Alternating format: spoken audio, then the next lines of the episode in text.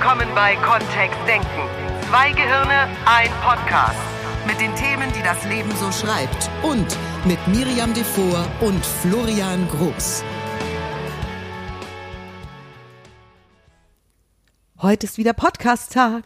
Allerdings, Wie jeden Tag. wie jeden Tag, Ja, unsere Podcasts sind ja immer abrufbar. Und wir wissen ja nicht, ob unsere Hörer pünktlich Montag auf was? Dienstagnacht um Unsere Mitternacht Hörer sind doch Luxushörer. Diese Woche haben wir es wieder erfahren, weil es kam wieder Feedback. Vielen Dank. Oh, war das schön. Ja, wir haben uns wieder gefreut. Ja. Und das motiviert schon, ne? Ja. Also ja, wir beide wissen, wie wir uns unabhängig machen von irgendwelchen Einflüssen von draußen. Und ich merke schon, dass wenn jemand sagt, ich höre jede Woche euren Podcast und ich habe das Oder das diese eine gemacht. Folge, genau, ja. Ich habe das mitgenommen in meine Schulklasse, haben wir gehört. Das war Exakt, das war das, woran ich Wow. auch dachte. Vielen Dank. Ja, da fangen wir beide an, so zu leuchten, dass wir auch Leselampen werden könnten. Erfolgreich. Jetzt sind Leselampen ja tendenziell in dunklen Räumen, das heißt, die brauchen gar nicht so hell sein. Ne? Ja, stimmt. Da sind wir bei dem Thema des heutigen Tages. Wir könnten Flutlichtstrahler werden. Ja, mit noch mehr gutem Feedback. Schaffen wir das auch noch. So, Herzlich es gibt willkommen. ein Thema diese Woche. Herzlich willkommen.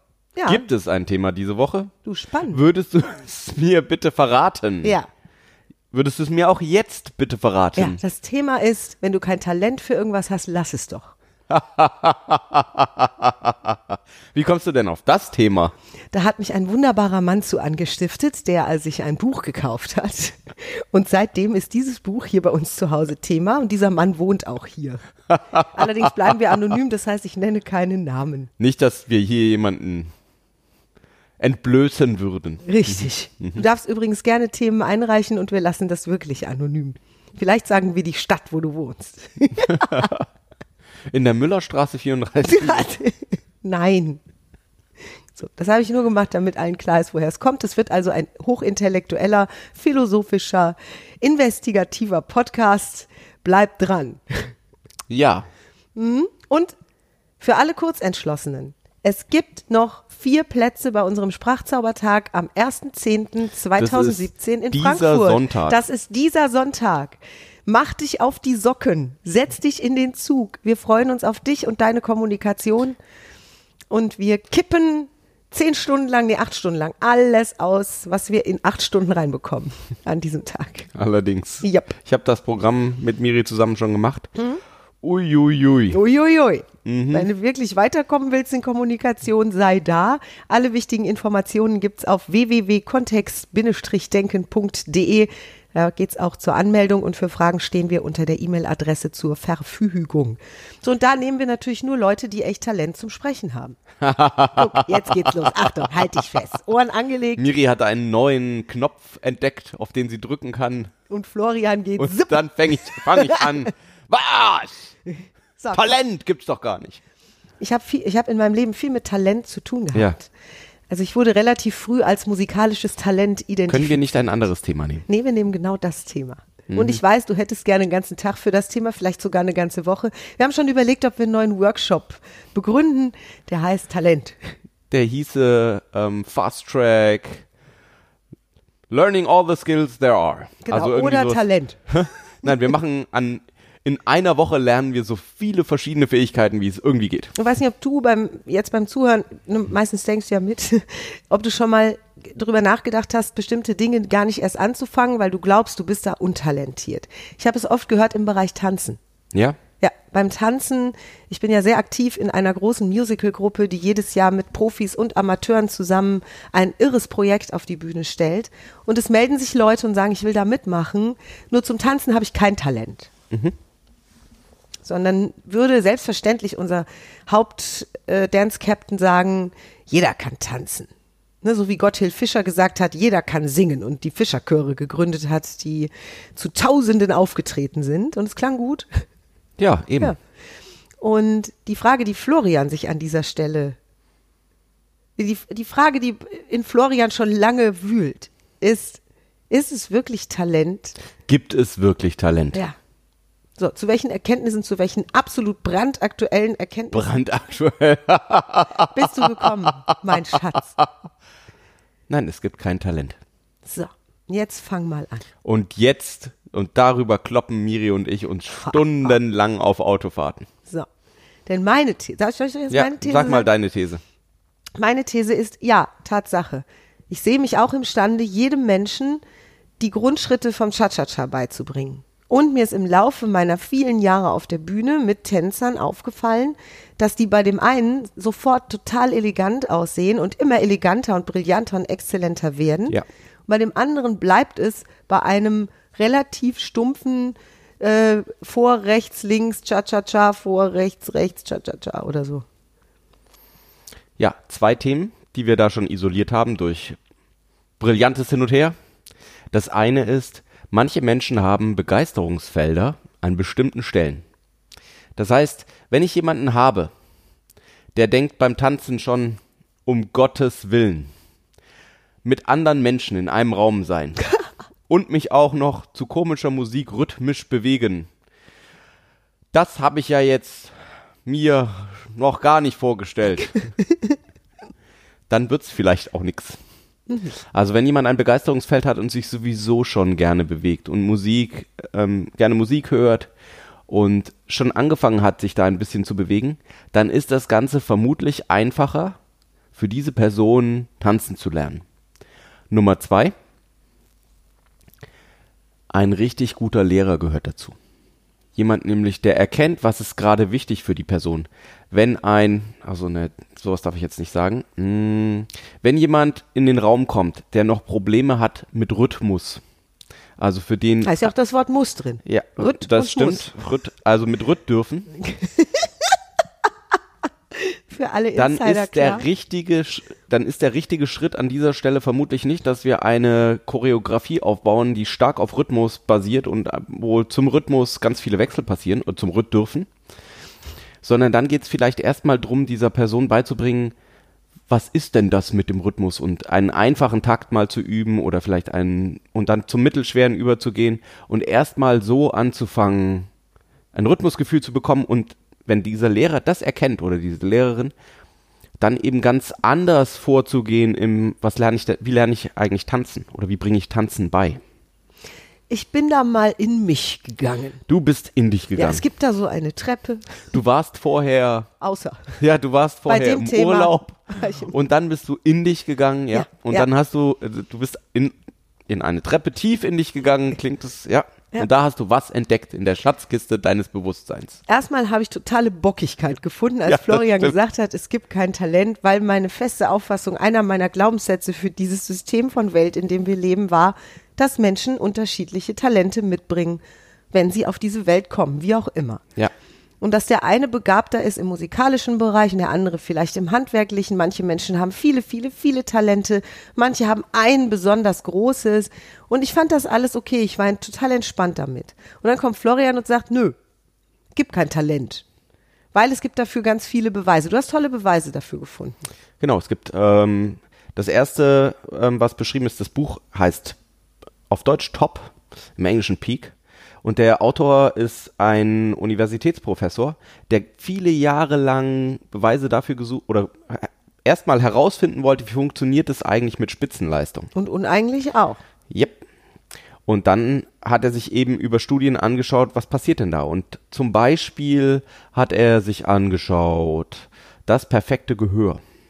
Also wenn Menschen an Klängen, die da draußen in der Welt passieren, direkt erkennen können, welche Note das ist. Und normalerweise ist es so, dass eine Person von 10.000 ungefähr diese Fähigkeit besitzt. Wir nennen es in der Musik das absolute Ah, Gehör. absolutes Gehör, Ja. genau. Ähm, Im Englischen ist es Perfect Pitch, deswegen. Da werden wir jetzt noch ein paar Mal drauf stoßen, dass ich Das englische gut, du Worte hast das Buch für, auf Englisch Ja, genau. gelesen. Es gibt's auch auf Deutsch übrigens. Ja. Wir verlinken das am besten ne, unter dem Podcast. Mhm. Äh, wir können noch ein zweites, ja. Da gibt- Da spielt noch ein zweites Buch rein, was mich schon länger beschäftigt. Ähm, und ein Forscher in Japan hat jetzt angefangen, Kindern beizubringen, wie das funktioniert.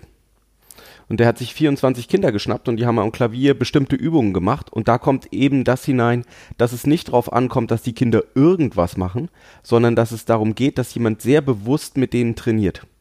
Und nach einem, anderthalb, zwei Jahren konnten die Kinder alle das, was gemeinhin als absolutes Gehör bezeichnet wird. Alle 24. Alle 24. Also hat der Forscher entweder wahnsinniges Glück gehabt bei der Auswahl seiner Kinder, weil er 24 aus 24.000 richtig ausgewählt hat, oder es ist trainierbar. Zumindest bis zu einem bestimmten Alter hin. Und da wurde ich stutzig. Und ich dachte, ja, da könnte was dran sein. Also ich, wie gesagt, ich habe das am eigenen Leibe erfahren in vielen Bereichen. In meiner Ausbildung war das Wort Talent ein großes, wichtiges, Ja. sackenschweres Argument mir auch. für Ich habe halt Talent für Mathematik und kein Talent für Erdkunde. zum Beispiel. Das war in der Schule schon irgendwie ein Thema. Ja. Gravierender wurde das mhm. in meiner Ausbildung am Klavier. Ich war Stipendiatin am Konservatorium in Frankfurt und das war hohe Schule und da wurde das Talent der Kinder, die dort angenommen wurden, heftigst geprüft und es ging um Talent und technische Fertigkeiten am Klavier Ja. bei der Aufnahmeprüfung. Beim Talent übrigens wurde auch das Gehör getestet. Also ne, da sind wir wieder bei diesem Ja. Thema absolutes Gehör. Und ich habe das so oft gehört als Kind, dass eben bestimmtes Talent dazu führt, dass Menschen in einem bestimmten Bereich brillant werden können, dass ich dann, als ich zum Beispiel konfrontiert wurde mit, in meiner Dorfmusikschule war ich mit Abstand die Beste am Klavier. Kein Thema.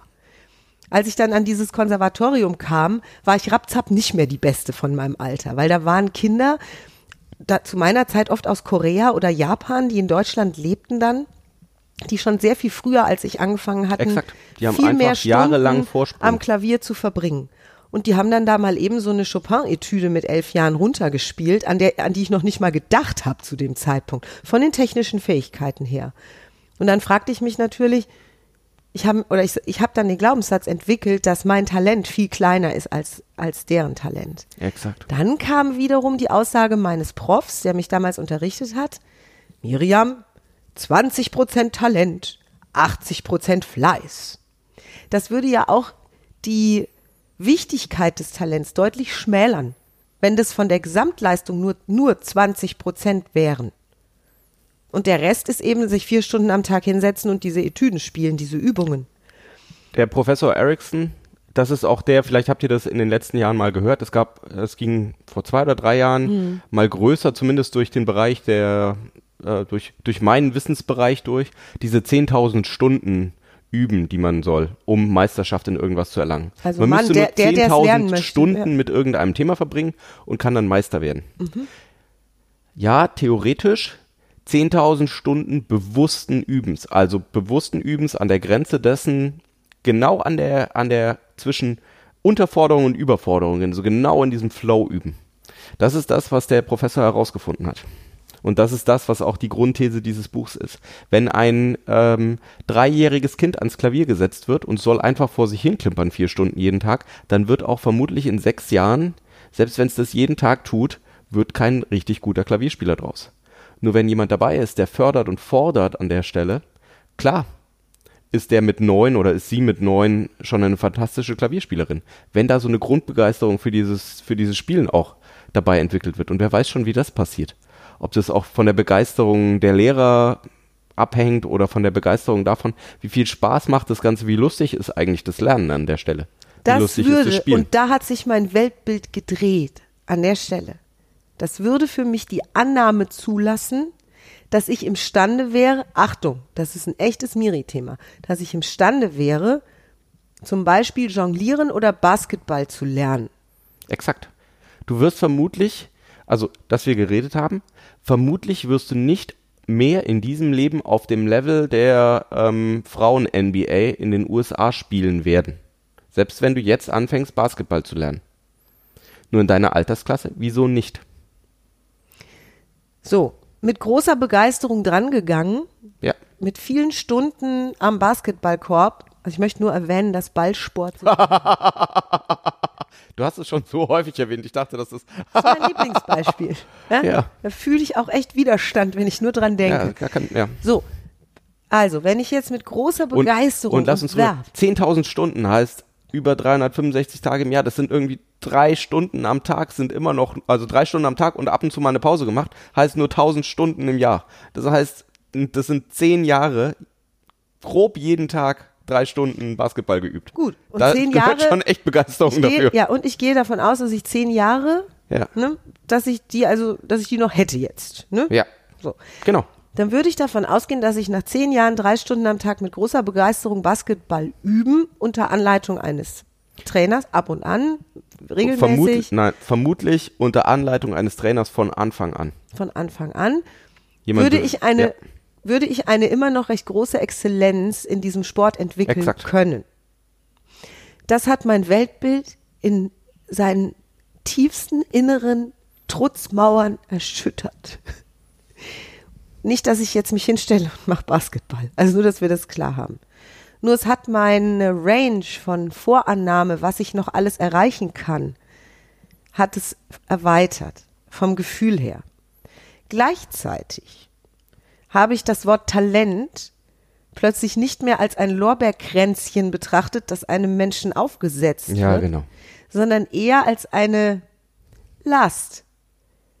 Also Talent im Sinne von jemand, jemand hat ein tolles Talent, das nicht, sondern im Sinne von, ich spiele keinen Ball, ich habe dafür einfach kein Talent, klang für mich plötzlich so fade, so nach Ausrede. Ja, ist es ja auch, oder?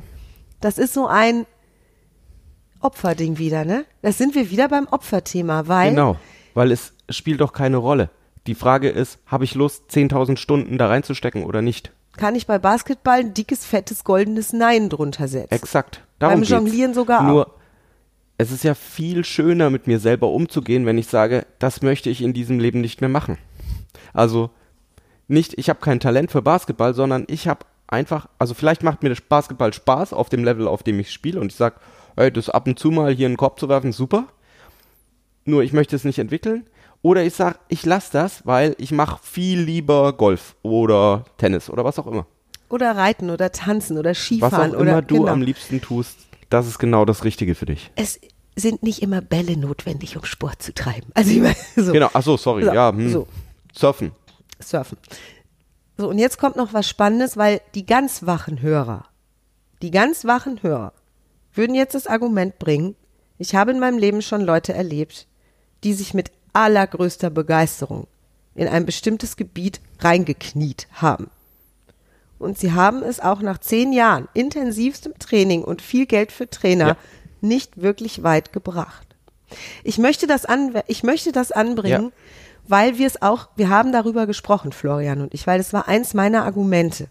Er sagt, die tun und tun und tun und es und trotz viel Fleiß und einer riesen Begeisterung für das Thema. Ich habe vier Jahre Reitunterricht gehabt in einer Reitschule, da waren alle lieb und nett und die hatten tolle Pferde.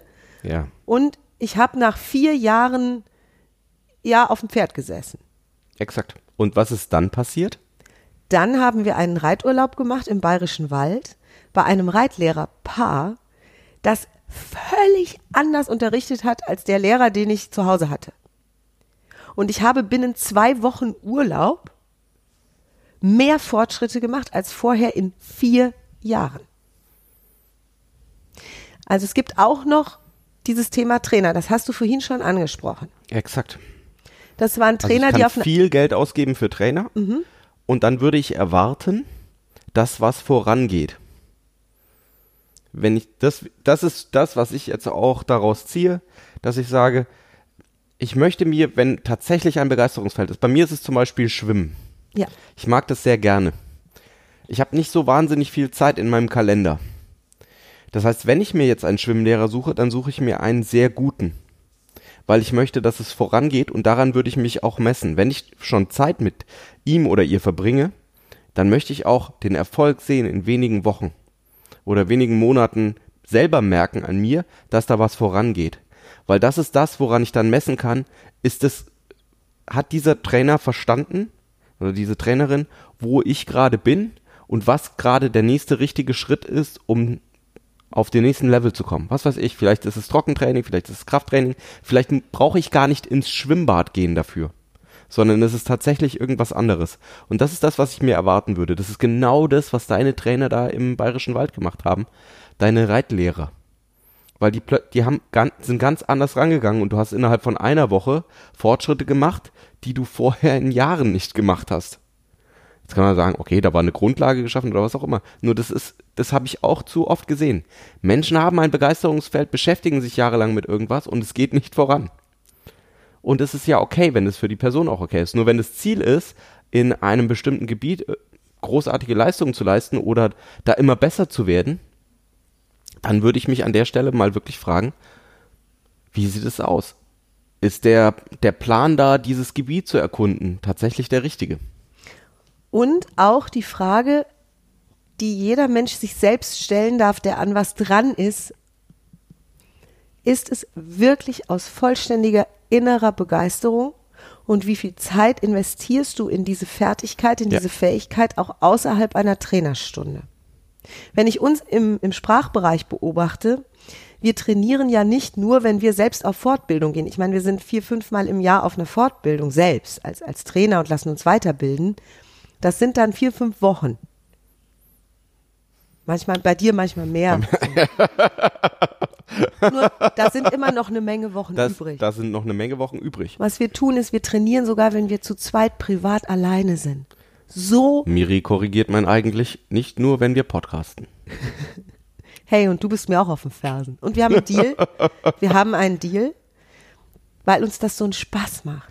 Typischerweise, wenn ich irgendwo eine neue Technik lerne oder ich gehe ja viel auch auf Moderations-, Facilitation-Schulungen, ähm, typischerweise wende ich das dann auch sofort an, um rauszufinden, ist es so, funktioniert es, wo sind die Grenzen, um dieses, um irgendetwas Neues, wenn ich dafür einen Anwendungsfall habe in einem der Teams, mit denen ich arbeite, um sofort zu sehen, wie gut funktioniert das, kann ich das anpassen an mich, kann ich das integrieren in meinen, in meinen Werkzeugkasten, genau. Ich sehe dich auch einfach ganz viel lesen, hören über die Themen, gen- genau wie ich auch. Also wir sind einfach total begeistert von den Möglichkeiten, die Kommunikation bietet. Exakt. Und wir finden die besten Trainer in Europa, um uns noch fitter zu machen, noch besser zu machen, um uns noch besser aufzustellen in dem Bereich. Und wir sind beide ständig dabei. Wir sind ständig begeistert. Wir lernen jeden Tag dazu. Und das ist bei jemandem, der tanzt, auch einfach. Weil er hat ja eins, zwei, vielleicht, wenn er ne, im professionellen Bereich ist, drei, viermal in der Woche Trainerstunden. Und den Rest der Tage tanzt er auch. Der tanzt in der Badewanne ja, mit den Füßen im Wasser. Der tanzt, wenn er die Treppe runtergeht. Der tanzt im Auto mit den Schultern, wenn er fährt. Ich habe vor vielen Jahren schon ein Buch von einem Schachgroßmeister gelesen, wo er auch über das Lernen geschrieben hat. Das ist tatsächlich auch ein Thema, was mich schon länger beschäftigt.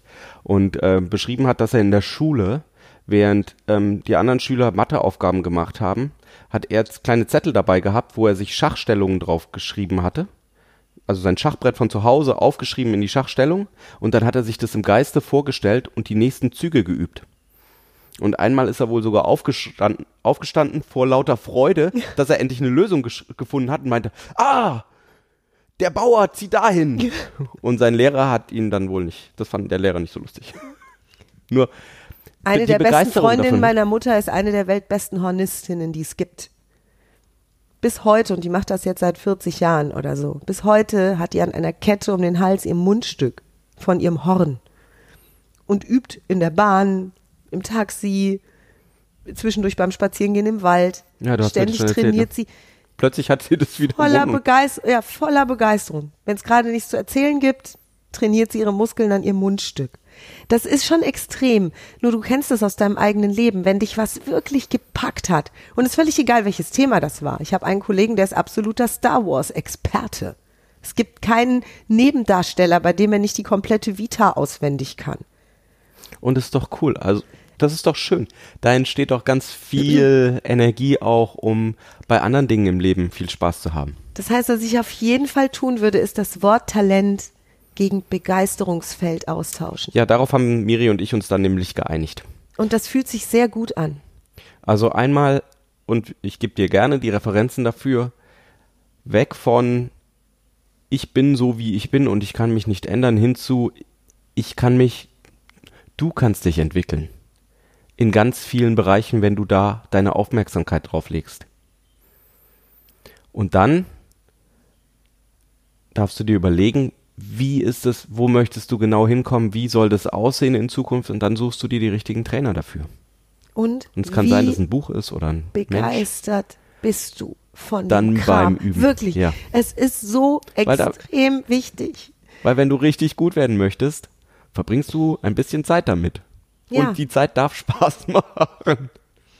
Also Tatsache ist, dass ich durch diese Reitstunden im Bayerischen Wald zu einer sehr soliden, guten Reiterin wurde. Meine Schwester war noch viel, viel engagierter, viel begeisterter in dem Bereich Ja, Reiten. die ist eine brillante Reiterin, Hat sich dann. Reitbeteiligungen gesucht, ist also täglich auf dem Pferd gewesen. Das habe ich in meinem Leben nicht so intensiv gehabt wie sie. Und ja, sie hatte nach ein paar Jahren eine deutlich, deutlichere äh, Expertise und Exzellenz im Reiten als ich. Und da sind auch viel mehr Stunden reingeflossen.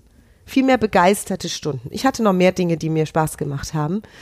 Und auch das ist okay. Ja, ich, ich, ich möchte nur an, an diesen Beispielen bleiben. Denn auch Ja. im Musikbereich habe ich das irgendwann gemerkt. Ich habe eine große Begeisterung plötzlich entwickelt für modernere Musik und hatte dann einen entsprechenden Orchesterleiter, der mir Musik geliefert hat, die mich noch mehr gepackt hat, die mich noch mehr gefesselt hat als die Klassik im Konservatorium. Und da habe ich Stunden in die Übung versenkt und zwar freiwillig. Nicht, weil ein Lehrer gesagt hat, du musst jeden Tag vier Stunden üben, damit du hier beikommst, sondern weil ich das können wollte, weil ich es bis zur nächsten Probe druff haben wollte. Und die Begeisterung bei jeder Note, die klappte, die plötzlich klappte, jede Note mehr, die ich spielen konnte, war so riesig, dass ich auch am Klavier aufgesprungen bin, obwohl sonst keiner da war und ja gebrüllt habe.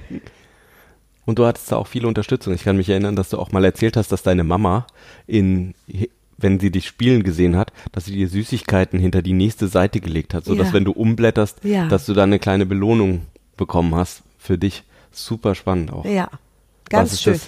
Ich habe Vielleicht viel, mal ein, ein separates. Was, Ja. was kann ich, wenn ich möchte, dass es anderen Menschen, dass andere Menschen schneller vorankommen? Ja. Ja, das stimmt. Und ich habe, ich ziehe tatsächlich wahnsinnig viel daraus, dass ich mal jonglieren gelernt habe.